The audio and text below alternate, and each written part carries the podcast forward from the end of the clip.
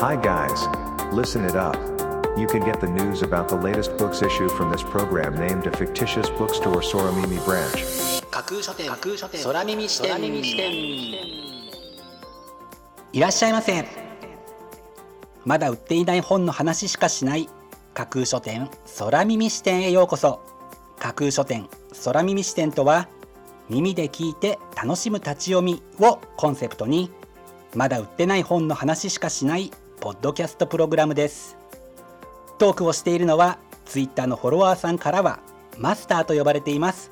私架空書店の店主です。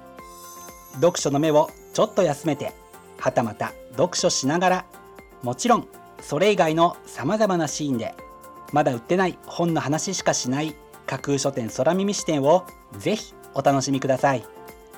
本日のプログラムの中で紹介した本にどんな本だろう？読んでみたいなという気持ちが浮かんだらあなたのスマホやタブレットパソコンから Twitter やブログで展開しています。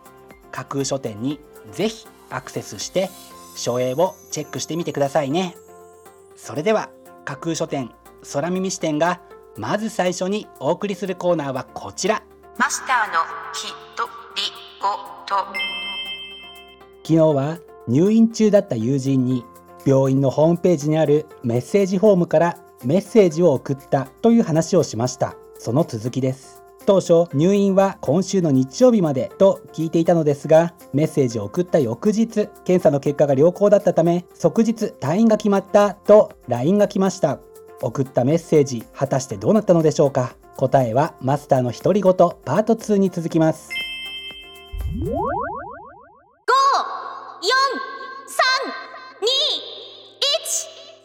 架空書店アクセスランキングワイド版。架空書店が毎日発表している前日のアクセスランキング。架空書店のツイッターやブログでの発表は1位から3位までだけですがここ空耳視点ではランキング発表の範囲を1位から5位までとワイドに拡大してお届けします。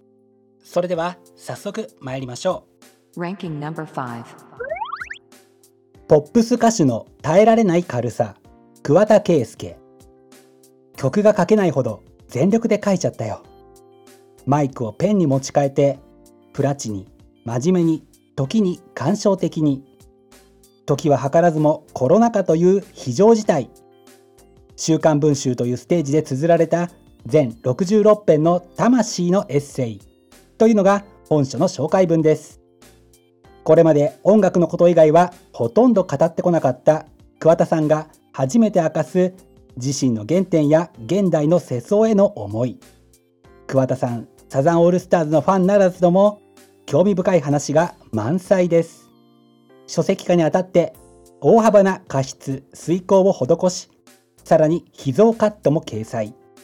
ポップス歌手桑田佳祐が言葉として残しておきたかったテーマを全身全霊。縦横無尽天意無法に書き尽くしたこちらのブックタイトル。BGM はもう言うまでもありませんね。Ranking number 4大人でなく30歳です。ニナ・キム。大丈夫。みんな言わないだけで不完璧。私だけじゃなかった。勇気をもらった。共感レビュー続出。心が前を向く日常のデコボコというのが本書の帯に書かれたコピーです。今の自分に不安な人に送る。心が前向きになる等身大の大人のリアル。自分なりに前向きに時々後ろを向いて生きていこう。みんな完璧じゃない。不完璧で OK と心が軽くなる人が相次ぐ。こちらのブックタイトルで次はぜひあなたが軽やかな気持ちを手に入れてください。Ranking number 3彼女が私を惑わせる。小梶サラ。人の成功なんて喜べない。この感情は嫉妬か嫌悪かそれとも羨望かというのが本書の帯に書かれたコピーです。普通の主婦だった主人公がある日突然フードコーディネーターに。憧れの女性の地位をものにし彼女の生活は一変。それを目の当たりにした家族。友人隣人はいきなり有名人となった彼女の存在に心をざわつかせる。女の微妙な気持ちが交差する連作短編集は性別に関係なく人間の心の奥底に漂うものを覗き込むような気持ちになれる一冊ではないでしょうか.今夜もそっとおやすみなさい。小出まりるい一日の終わり暖かな布団にくるまりいざ眠りにつこうとすると昼間の誰かの言葉を思い出して傷ついたり不穏なニュースにざわついたりわけもなく心細くなったりそんな眠れない夜を過ごしているあなたに著者なりの心のトゲの抜き方を教えてくれるこちらのブックタイトル。一編を読み終える頃にはほら明日がだんだん楽しみになってきたでしょ？今夜の気分でお好きな項目からどうぞ。天才なあなたの心に森の中からお届けする深夜ラジオのようなエッセイ集はぜひ眠りにつく前に読みたい一冊です.焼けた釘。後輩が殺された。主人公の彼女は固く心に誓った。必ず殺人犯を見つけ出す巧妙な伏線大胆な展開きっとあなたも騙されるというのが本書の帯に書かれたコピーです。実家に帰省した主人公は後輩がストーカー被害に遭っていることを知る。数日後その後輩の視察隊が発見される。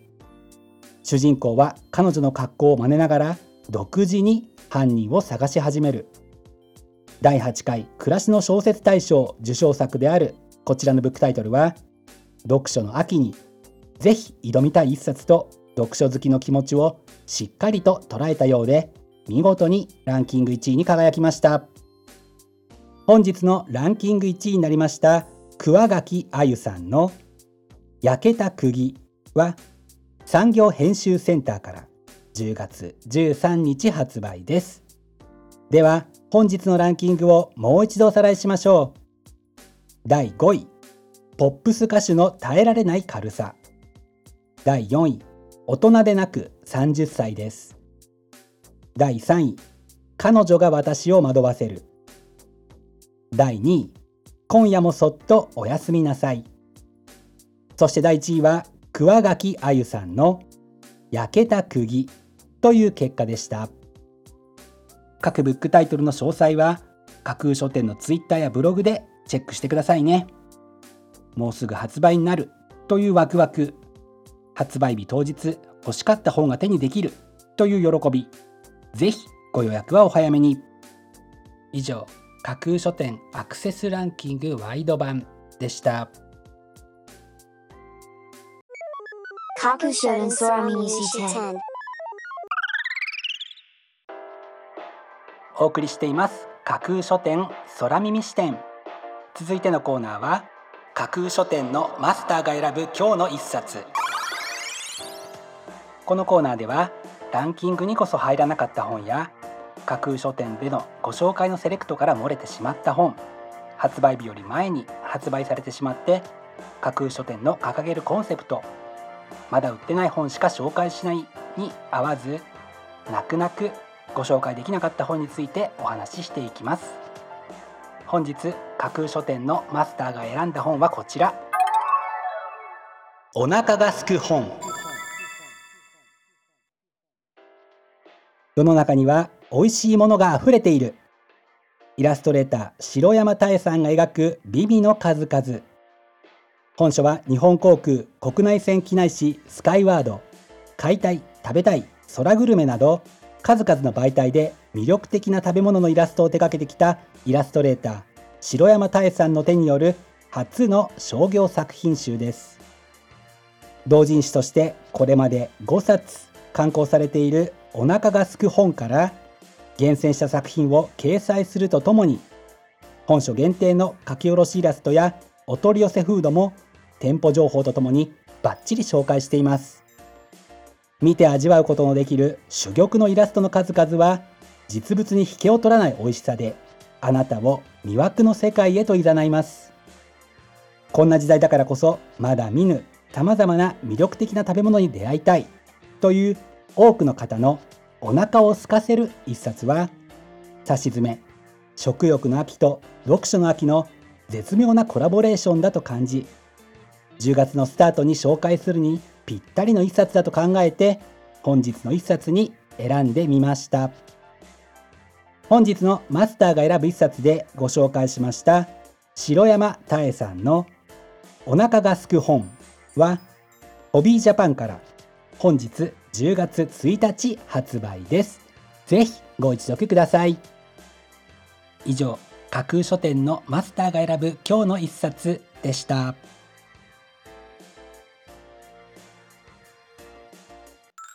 架空書店空耳視点。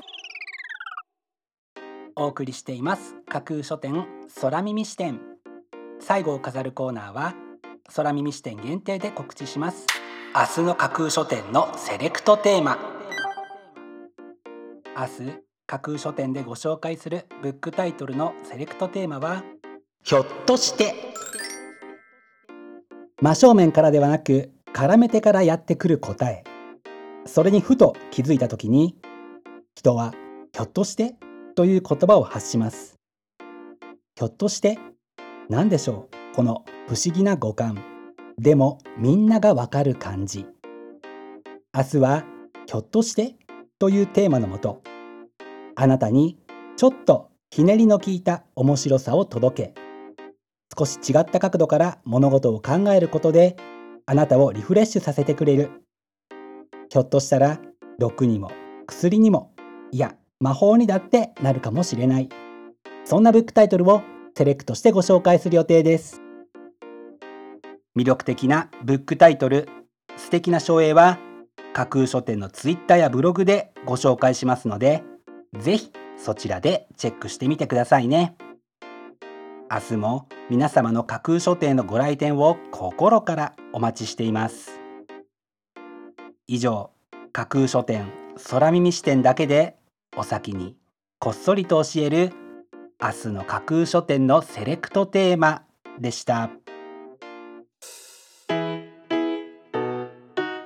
架空書店空耳視点。マスターのひとりごと。パート即日の退院ということでタッチの差でメッセージが受け取られていなかったようなので別途メッセージを送ったからと友人に伝え会計時に無事受け取ってもらうことができました。せっかくメッセージを送ったのですがサプライズの部分がうまくいかなかったなとは思いましたが正直早く退院になってくれてよかったという気持ちの方が強いです。今回は一勝一敗といったところでしょうか。そんな風に思ったマスターです。架空書店架空書店架空書店空耳視点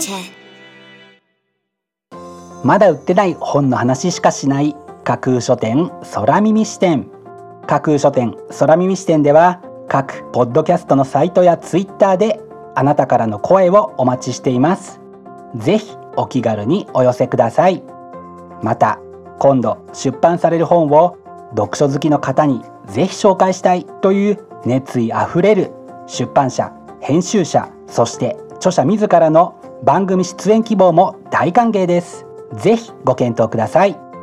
まだ売ってない本の話しかしない架空書店空耳視点。最後まで聞いていただいてありがとうございます。楽しい読書の時間をお過ごしください。本日はここまでです。またお耳にかかります。ごきげんよう。